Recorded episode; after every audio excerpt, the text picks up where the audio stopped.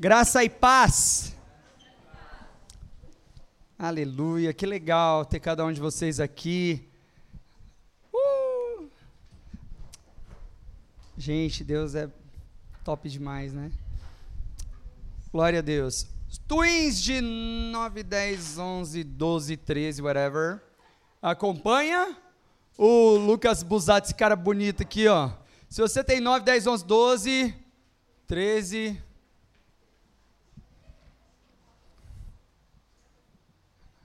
Vai lá, Leila, você vai? Amém, glória a Deus. Que Deus fale com eles lá também, que eles possam ser muito edificados.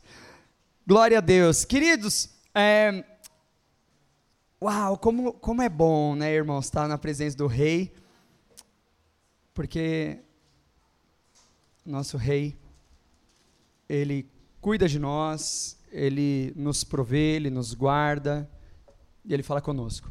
E nessa manhã eu acordei ontem, ontem teve, cara, teve uma batedora aqui ontem, né, que foi aquela competição, a gente fez a competição então do uh, sobre o livro de Filipenses e algumas algumas ministrações e foi muito divertido, foi um tempo muito bacana, é, deu para a gente aprender bastante, dar bastante risada.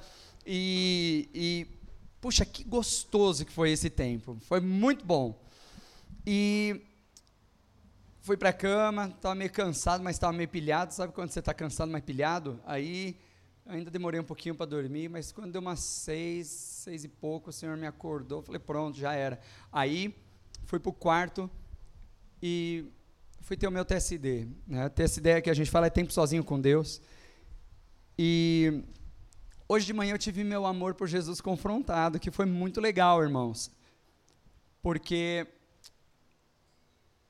o cristão, queridos, ele, o cristão que busca o rei, dia a dia, ele vai ele, ele vai dar de cara com o rei.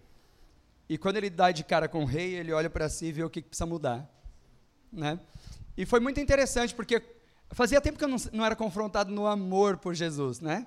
E, e, eu ouvi uma mensagem, e naquela mensagem o pregador dizia uma coisa bem interessante. Ele falou assim: Olha, imagina o céu, e imagina que no céu não vai ter dor, não vai ter tristeza, não vai ter morte, não vai ter doença, não vai ter ansiedade, medo, desespero, insegurança, não vai ter injustiça, não vai ter tortura, não vai ter abuso. Imagina que você está nesse lugar, mas imagina que o céu estivesse sem Jesus. E a pergunta desse pregador era: ainda assim, você ia querer ir para o céu? Ou você ia querer estar com Jesus? E é muito interessante porque essa pergunta revela muita coisa no nosso coração, porque muita gente na verdade, ele não quer Jesus, ele não quer ir para o inferno. Ele não quer ir para o inferno. Então, para não ir para o inferno, se o céu é o que tem, é para lá que eu vou. Mas a proposta de Deus não é essa. A proposta de Deus é você entender quem você era, é entender, queridos. Está comigo aqui? Então fala assim, ô Xeremanaias, vai lá. Isso, é só para pentecostalizar um cadinho, vai lá. Aí, irmãos, aquele, coitado Felipe, né? Fala, puxa, onde que eu fui meter? Vai lá. É, mas a questão, queridos, é que às vezes a gente não quer, a gente não quer ir para o inferno, não é porque a gente ama o rei, mas, irmãos, quando você olha para você, ei, e você vê o que que ele fez, e o amor dele, e o perdão, tipo, meu, você fala, uau, e você, e você vê o, o lugar que ele tomou por mim, por você. Você, você muda a visão, você muda o foco. E hoje nós vamos estar falando sobre o livro de Filipenses, tal qual nós estivemos estudando. Nós vamos falar sobre o capítulo 1. Vamos ler primeiro o livro de Filipenses, não o livro todo, mas o capítulo 1 de Filipenses. E Vamos orar e pedir para que Deus preencha aquilo que precisa ser preenchido. Amém, amados? Então, vamos que vamos.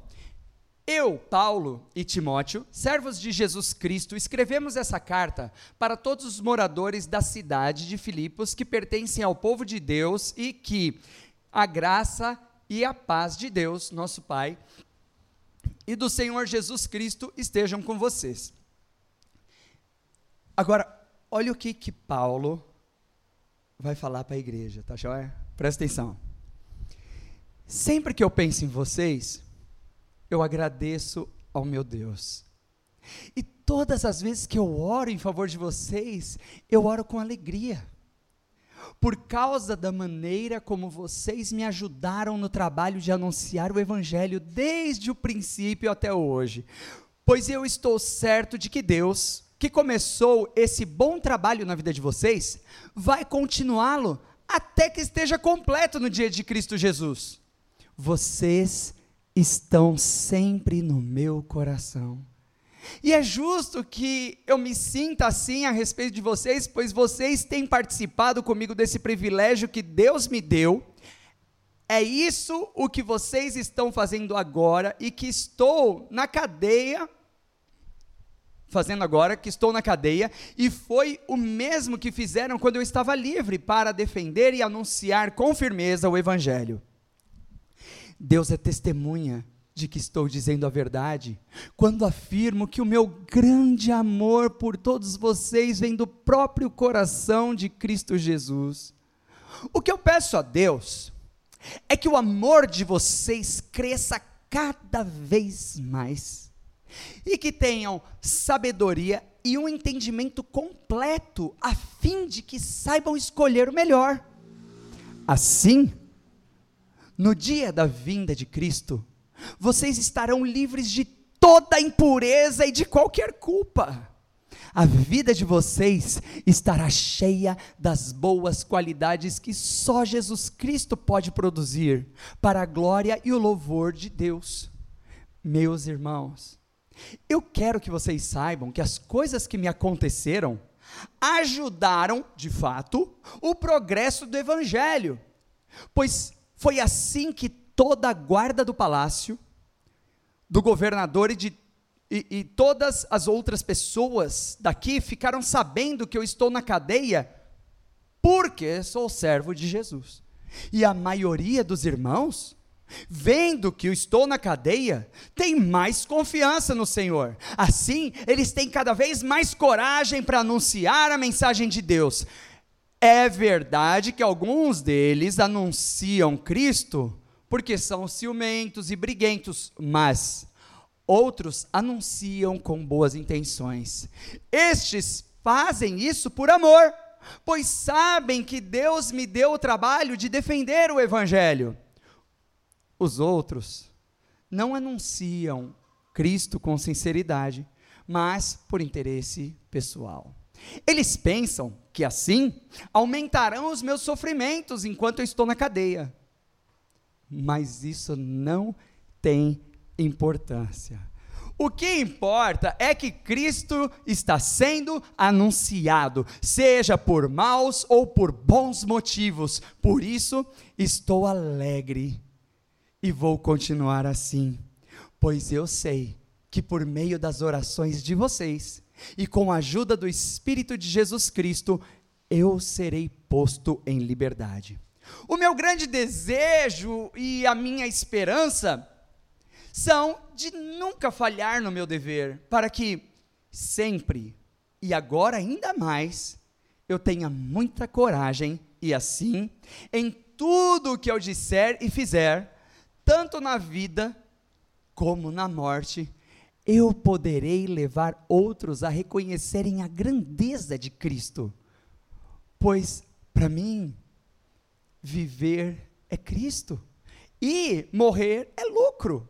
Mas, se eu continuar vivendo, poderei ainda fazer algum trabalho útil. Então, não sei o que devo escolher. Estou cercado pelos dois lados, pois quero muito deixar essa vida e estar com Cristo, o que me é bem melhor. Porém, por causa de vocês, é muito mais necessário que eu continue a viver. E, como estou certo disso, sei que continuarei vivendo e ficarei com todos vocês para ajudá-los a progredirem e a terem a alegria que vem da fé. Assim, quando eu for visitar vocês outras vez, outra vez, vocês terão muito mais razão ainda para ficarem orgulhosos de mim. Na vida que vocês têm em união com Cristo Jesus. Agora, o mais importante é que vocês vivam de acordo com o Evangelho de Cristo. Desse modo, tanto se eu puder ir visitar vocês como se não puder, eu saberei que vocês continuam firmes e unidos. E saberei também que vocês, por meio da fé que se baseia no Evangelho, estão lutando juntos com um só desejo. Não tenham medo dos seus inimigos. Sejam sempre corajosos, pois isso será uma prova para eles de que serão derrotados e de que vocês serão vencedores. Porque é Deus quem dá a vitória a vocês, pois Ele tem dado a vocês o privilégio de servir a Cristo, não somente crendo nele, mas também sofrendo por Ele. Agora, vocês podem tomar parte comigo na luta. Como vocês sabem, a luta que vocês viram que tive no passado é a mesma que ainda continua. Amém. Até o versículo 30. Vamos, vamos orar. Feche seus olhos, peça ao Senhor que Ele fale com você mesmo, amém? Que Ele encha a tua vida, teu coração. Pai, em nome de Jesus, eu quero colocar diante do Senhor a tua palavra. E realmente, Senhor, declarando e confessando total dependência de Ti, para que a tua unção, a tua verdade e as tuas propostas estejam nos edificando para a glória do Teu nome, em nome de Jesus. Amém. Amém. Queridos, uh, minha esposa, né? Uh, uh, muitos que estão aqui não a conhecem. Essa moça bonita aqui, dá um tchauzinho. Ela é a secretária também, irmão, você viu? Já fui esperto, né? Já ficou com as duas. É, não, é brincadeira, irmãos. Isso não é esperteza. Não. No meu caso é, mas não, faz, não tem ideias. Hum. Minha esposa, por ser americana, queridos, até agora, nós, até o ano de 2019, todos os anos, nós visitávamos os Estados Unidos, né, para encontrar a família da Bethany, rever alguns pastores e tal. Mas, irmãos, deixa eu falar uma coisa para vocês. Vocês sabem, e isso daqui não é, e nem foi segredo, que todo lugar que eu vou, queridos, eu falo dessa igreja. Todo lugar que eu vou, eu elogio essa igreja. Eu reconheço, eu reconheço a obra, eu reconheço a intensidade, o carinho, o trabalho. E e quando a gente vai para os Estados Unidos, então eu sempre faço questão, salvo se tem algum problema de internet, mas se não tiver, toda vez que nós vamos aos domingos, eu sempre faço questão, né, de gente, tal, né, e eu tô dando um oi, e eu, eu queria falar desse capítulo primeiro, no dia de hoje, sobre Filipenses, por quê? Porque Paulo, irmãos, eu não sei se você percebeu, mas Paulo ele tinha um carinho muito grande com a igreja de Filipos. E ele fala assim: olha, vocês, até quando eu fui para Tessalônica, vocês foram a única igreja, cara, que, que entrou em contato comigo, que, que me suportou, que, que orou por mim. E Paulo, ele tinha uma paixão muito grande, então, pela igreja de Filipos.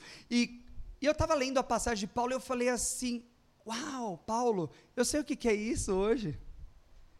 Eu sei o que, é isso, irmãos. Por quê? Porque eu vou lá para os Estados Unidos, eu fico com saudade. Aí eu tirei duas semanas de férias, mas aí domingo calhava de eu estar aqui. Aí eu tenho algumas curiosidades, né? Ah, vou visitar Discovery, vou visitar Past Church lá em São Paulo, Rio Som e tal. Mas hoje eu já. É, hoje eu já aprendi a ver uma palavra com mais simplicidade. E o que é essa palavra com mais simplicidade? é a palavra dos meus irmãos aqui, que eu conheço as vidas e que eu sei que, como eu, tão longe de ser perfeito, não, a questão não é essa. Mas a questão é que amam ao Senhor. Eles não estão aqui fazendo teatro. Então eu falei, para que, que eu vou? Não, eu vou ficar. Eu recebo aqui mesmo essa palavra. Eu amo essa palavra. E eu amo essas pessoas, eu amo essa igreja. Então fiquei nas férias aqui. Mas eu queria trazer para você agora uma ideia que foi sobre essa situação de Paulo. Quando Paulo escreveu a carta aos Filipenses, ele escreveu da onde? Da prisão. Irmãos, agora olha a revelação desse coração. Paulo, ele estava na prisão. E o que que ele escreve? Ele fala assim: "Meu, é verdade. Eu estou na prisão. Mas eu vou falar uma coisa para vocês, ô igreja de Filipenses. Eu estou escrevendo para vocês, mas eu estou explodindo de alegria. Sabe por quê? Porque eu sei que o amor de vocês, ele cresce, e ele cresce, e ele cresce, e ele cresce. Eu sei, eu, cara, vocês, vocês me ajudaram desde o primeiro dia até agora. E eu achei uma coisa muito interessante, porque nesse momento, meus queridos, nós estamos próximos de inaugurar a igreja em Bom Jesus Perdões.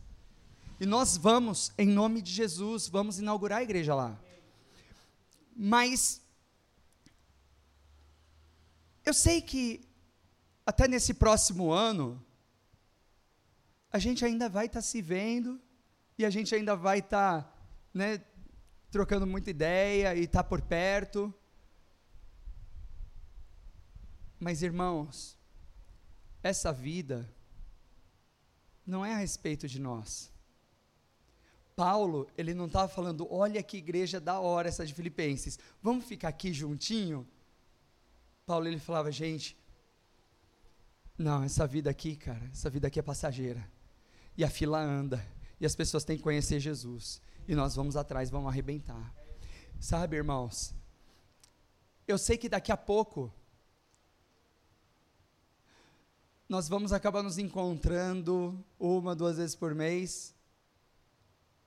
Muitos daqui também. Com muita alegria com muita saudade. Com muita alegria com muita saudade. Mas nós nascemos com um propósito. E Deus nos trouxe aqui para cumprirmos o propósito pelo qual existimos. E nós vamos aprender a cumprir esse propósito, e Deus vai nos capacitar e nos usará para os seus propósitos. Amém? Agora, irmãos, é, uma coisa que me chama muita atenção nessa passagem da Bíblia, nessa, nesse primeiro capítulo de Filipenses, é porque Filipe, é, é, Paulo ele revela uma situação muito interessante. Irmãos, Paulo estava onde? Na prisão. Queridos, presta atenção. Quando você está na prisão, só três coisas podem acontecer. Número um, prisão perpétua. Número dois, ser solto. Número três, morrer. Ou seja, prisão perpétua não tinha. Então, Paulo, queridos, Paulo, ele estava vivendo um momento da vida dele que ele olhou para os dois lados e ele falou: Você sabe de uma coisa? Porque ele vive Posso crer no amanhã. Ele não estava preocupado com o que ia acontecer. Mas ele sabia que dali só tinha duas saídas: ou era viver, ou era morrer. Não tinha outro lugar para ir. E quando ele estava nesse momento, irmãos, eu fiquei impressionado como que Paulo processava essa situação. Irmãos, presta atenção como que Paulo processava isso. Paulo, ele cruzou uma linha. E ele não sabia, o amanhã era incerto, ele não sabia se ele ia viver ou se ele ia morrer. Ele não sabia. Aí ele escreve uma carta, irmãos, cheia de alegria, cheia de amor. Ele não, ele não, ele não fica reclamando, ele não fica murmurando, ele não fica se lamentando. Ele escreve uma carta cheia de amor. E sabe o que, que ele fala então? Ele fala assim: Olha, eu sei que eu estou aqui e eu sei que é muito melhor para mim estar com Cristo. Mas, irmãos, Paulo não tinha um sentimento suicida. Paulo não estava em depressão. Porque a morte de Paulo não era para se livrar de problemas. Paulo ele fala assim: "Olha, você sabe por quê que para mim é muito bom morrer? É porque eu quando eu cruzar essa linha finalmente, eu vou me encontrar com aquele pelo qual eu vivi a minha vida inteira. Eu vou chegar lá, eu vou vê-lo, eu vou me encontrar com ele. Não é porque a vida dele estava ruim, estava difícil. Muito pelo contrário, ele fala assim, ó, vamos lá para 2 Coríntios, abre aí, 2 Coríntios, capítulo de número 11, dos versos 24 a 28. Olha como que era o dia a dia de Paulo, irmãos, olha o dia a dia dele, ó. Vamos lá.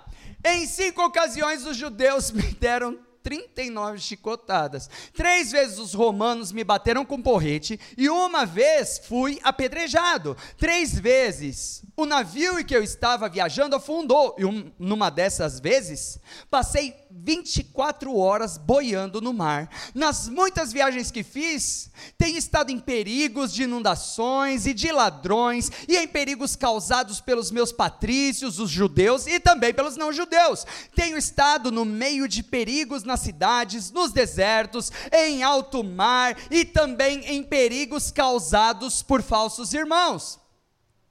Tenho tido trabalhos e canseiras. Muitas vezes tenho ficado sem dormir, tenho passado fome, sede, tem faltado casa, comida e roupas. Além dessas e de outras coisas, ainda pesa diariamente sobre mim a preocupação que tenho por todas as igrejas. Irmãos, olha o dia a dia desse rapaz. Vou lá, toma. Agora vou lá, toma de novo. Agora vou lá, toma de novo. Esse era o dia a dia de Paulo. Só que, se você olhar depois no capítulo 12 de 2 Coríntios, você vai ver assim: olha, eu passo tudo isso daí por amor a Cristo, pelo que eu me glorio nisso. Por quê? Porque Ele me deixou ser participante das suas aflições. Paulo, ele apanhava, queridos, ele era apedrejado, os caras batiam com porrete, e agora, depois dele ter passado tudo isso, porque tinham pessoas que não aceitavam aquilo, e depois que ele passou por tudo isso, agora ele chega perto de uma linha que ele não sabe o que, vai acontecer, e ele fala assim: Olha, me encontrar com Cristo é muito bom. Essa é a minha esperança, eu vivi para isso.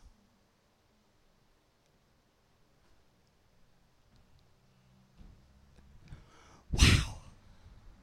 Só que aí Paulo ele faz um comentário. E aí Paulo ele fala assim, olha, porque para mim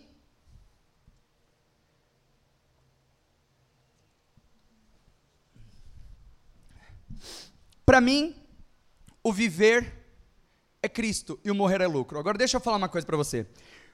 Quando eu tinha uns 13 anos de idade, eu aprendi uma canção que falava assim: Pois o viver é Cristo e a morte é uma vitória.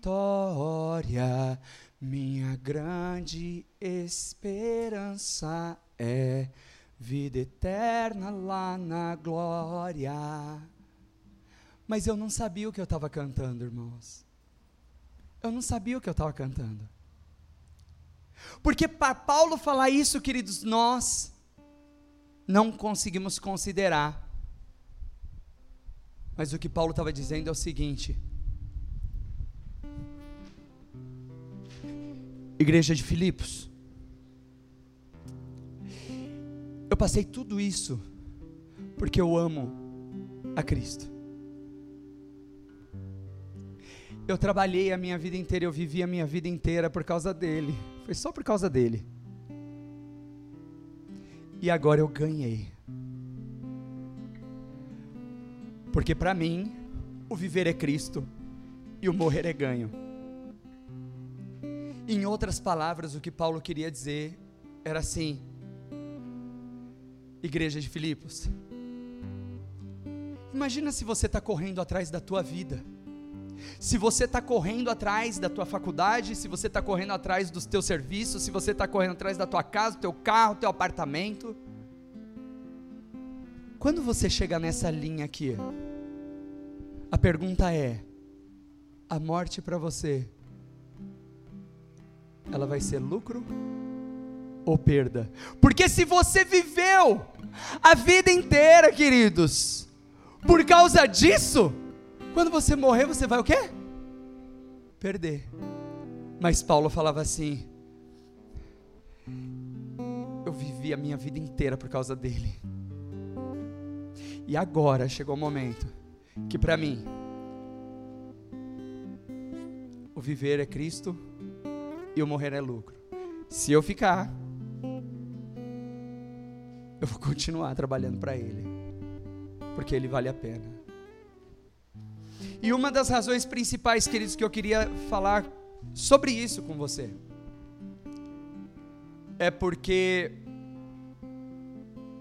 eu queria agradecer você, comunidade Alcançar.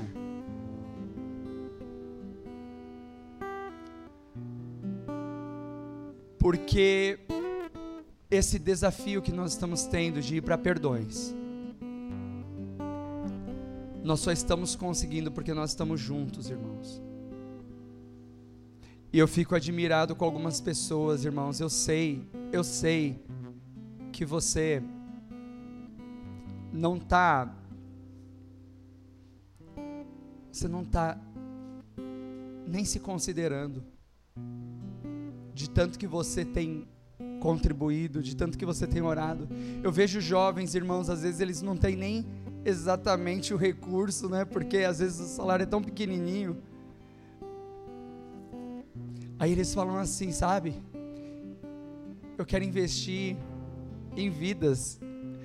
E eles dão coisas assim que você fala assim, uau, tipo, meu, como E o que que acontece com isso? E por que que isso me toca tanto?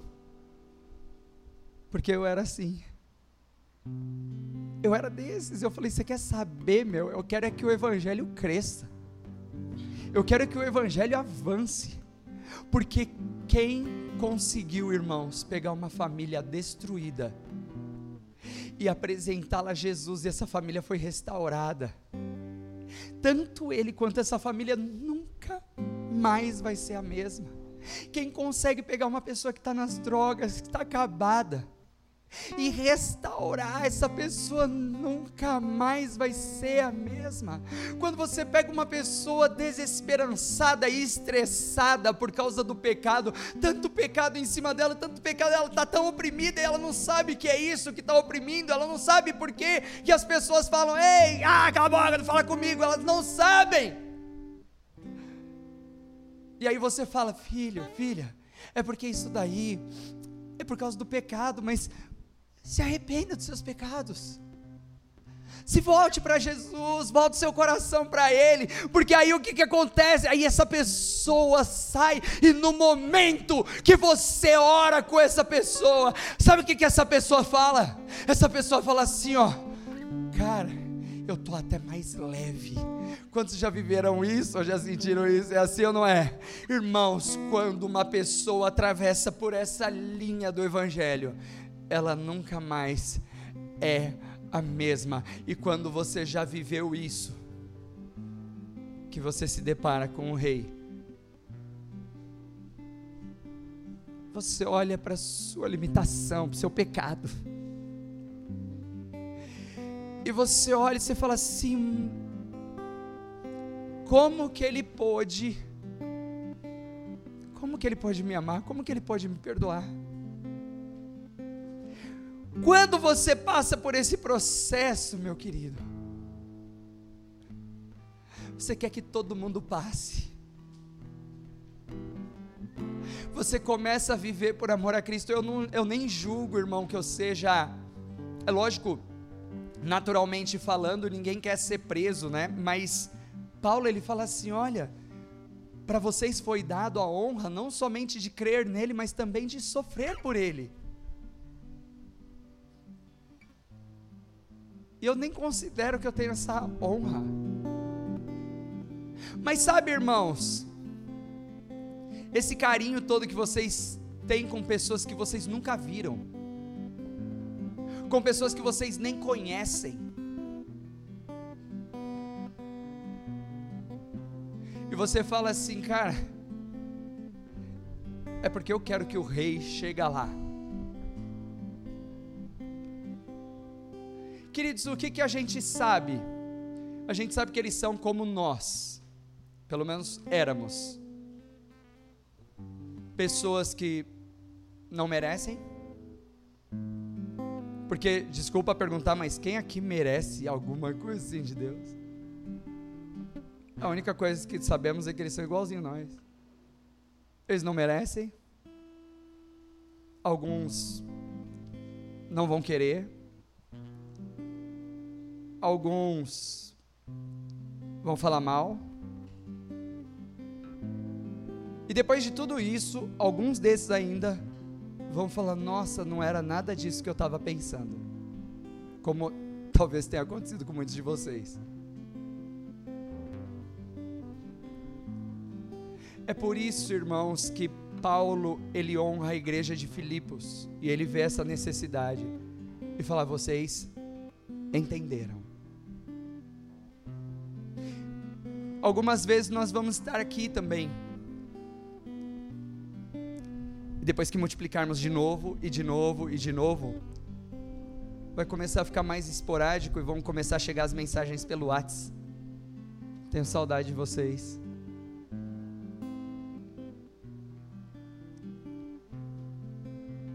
Mas tem uma palavra que sempre vai sair da minha boca para você, que você precisa gravar.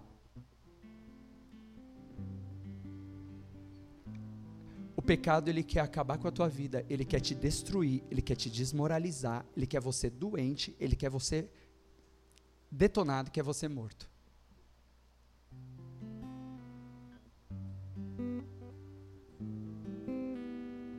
E é por isso que eu falo para você: fica longe do pecado. E quando você se afasta do pecado, parece que você fica mais leve, você começa a voar mais alto, você começa a ter sonhos, esperança e projetos. E eu queria falar que foi para isso que Deus trouxe você aqui para renovar sonhos, esperanças e projetos. Mas a preocupação dele é se chegasse hoje, hoje, queridos, Filipos, Marcos, Sheila, Nath, Bianca, Ana, Dani, Mateus, disfarça não. Chegasse hoje e falasse assim, é brincadeira, irmã Leila, não disfarça não, é, mas é assim, se ele chegasse hoje e falasse assim, olha, você cruzou a linha, o que, que você diria hoje para o rei? Eu estou perdendo a minha vida? Ou você diria assim: finalmente, obrigado, obrigado, porque chegou a hora e agora eu vou encontrar com você. E eu trabalhei por você a vida inteira, eu não vi a hora de te encontrar, eu não vi a hora de te conhecer. Eu só tenho que te agradecer, eu não vi a hora. Chegou o momento de eu receber o lucro. É isso que Deus quer de nós, irmãos. que nós tenhamos mesmo coração em Deus e que nós comecemos a considerar por onde que nós andamos com a nossa vida e o que estamos fazendo. Por quê? Porque essa hora vai chegar para todos nós, irmãos, sem exceção. Sem exceção, essa hora vai chegar, queridos. E que Deus possa olhar para mim e para você. Tem algumas histórias que me deixam apaixonados, por exemplo, Estevão, primeiro mártir. Os caras pegaram pedras para apedrejar Estevão, porque Estevão estava falando assim: olha se Jesus aí que vocês mataram, Deus o fez Senhor e Cristo, tudo bem, está aqui, eu estou pegando o texto de Paulo, né, de, de Pedro, mas só para você contextualizar que ele estava confrontando o pecado deles, agora vocês têm que se arrepender tal, porque é isso que vocês estão fazendo, essa moralidade externa, esse sepulcro caiado que vocês são, que por fora é bela viola, por dentro pão bolorento, vocês acham que Deus não está vendo o que está aí no seu coração? Você acha que Deus não está vendo o que está passando na sua cabeça? Você acha que vai ficar tudo bem? Deus está falando para você vocês se arrependam. Aí os caras pegaram em pedras e começaram a apedrejar Estevão. E aí Estevão olha para o céu e ele fala assim: Eis que vejo os céus abertos. E aí sabe o que, que acontece? Jesus, que está no trono, ele olha para Estevão e o rei se levanta em honra para receber Estevão. Eu não sei onde que você vai parar, eu sei que todos nós teremos um fim, eu não sei qual que é a capa e o que está aí dentro. Mas talvez a chamada de Deus para você hoje é se arrependa dos seus pecados. Talvez a chamada de Deus hoje é, ei, considere e reconsidera, para que você não chegue no fim da vida, olhe para tudo e fale assim: perdi porque se você considerar, ei, pelo que, que vale a pena viver? Marido, esposa, filhos, carros, casas. E aí você investe, investe, investe, investe, parece que aquelas coisas escorregam pelo meio dos seus dedos. E aí você já pensou chegar no último minuto e o negócio escorregar pelo meio dos dedos?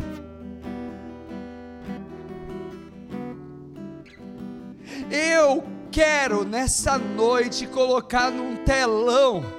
Vale a pena viver por Jesus Cristo e se levantar por Ele e falar: ah, vamos, vamos conquistar. Ah, mas está gostoso aqui, pois é, mas agora não é mais a questão de estar tá gostoso. A questão é que tem muito mais e eu não aceito viver 10% do 100 que Ele tem. Mas nós não vamos conseguir viver se nós não nos posicionarmos e se nós não avançarmos, irmãos.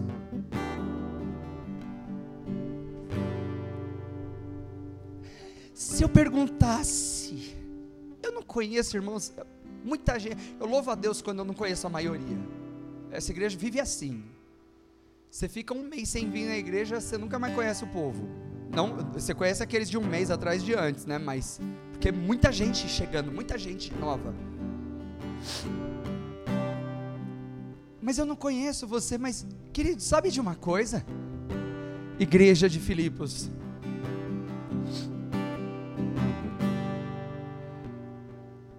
Deus ele sonda os nossos corações.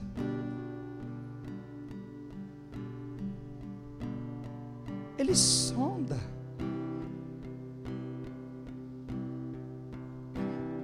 E não tem nada que está oculto a Ele. A palavra de Deus diz que até o pensamento do tolo é pecado, ou seja, você consegue pensar, você consegue pecar até pensando, irmão.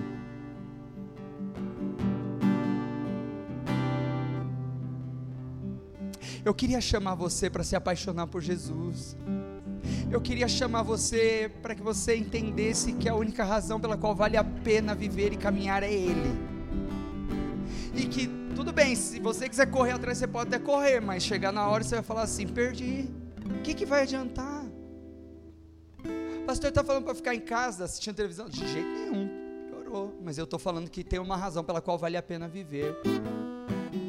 E Paulo falava assim: ó, já fui esbofeteado, já tomei porretada, já fui. Mas ó, vai ter uma hora que eu vou cruzar a linha. E quando eu cruzar a linha, eu vou falar: combati um bom combate terminei a carreira e guardei a fé. E desde agora, tem uma coroa guardada para mim. Uh! E abri os olhos e ver o rei se levantando e falando assim: Eu vi, eu vi esforço, eu vi o teu trabalho, eu vi, eu vi, eu vi a tua perseverança.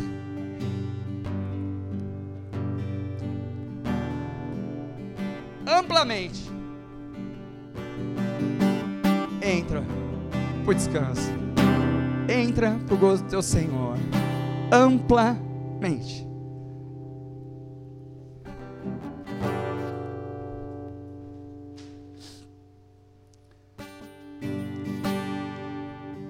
Essa semana, no começo da semana, estava conversando com o Biribiri. Biribiri é o Richard, que está lá no estacionamento. Dá um tchauzinho. Isso. E eu falei assim: Não espere ter para começar. Comece com o que você tem. E eu estava contando para ele a história dessa igreja.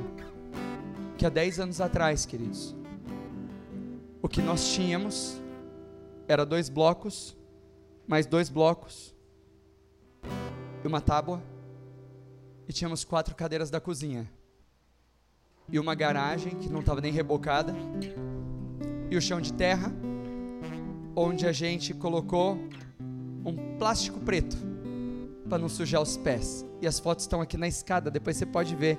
Tem um timeline da história da igreja subindo a escada aqui. Todos vocês estão convidadíssimos para ver. Mas você vai ver logo no ano de 2009, 2010, 2011.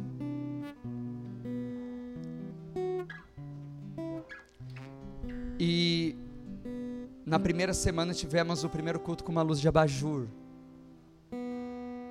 com uma extensão. E aí o segundo culto, Marcelo já foi lá e instalou uma lâmpada fluorescente. E a igreja era desse tamanho aqui, ó. Tamanho desse palco. E tínhamos dez cadeiras. E já lotávamos seis.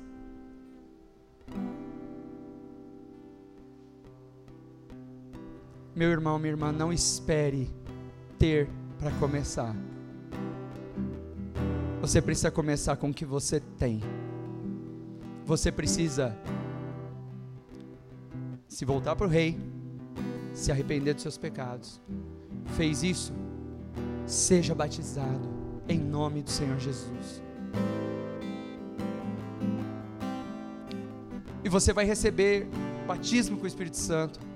E vocês vão ser minhas testemunhas, tanto em Atibaia, como em Perdões, Franco da Rocha, Mairiporã, como em São Paulo, e Judeia, e Samaria, e até os confins da terra.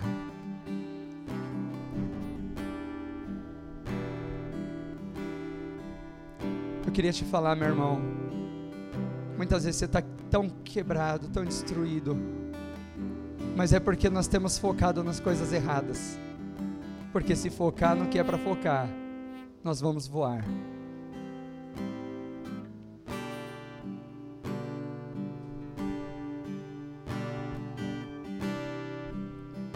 Que Deus nos abençoe, nos encoraje, nos fortaleça. Que nós possamos ter os olhos nos lugares certos, no foco certo sabendo de que tem uma coroa guardada. Mas até lá,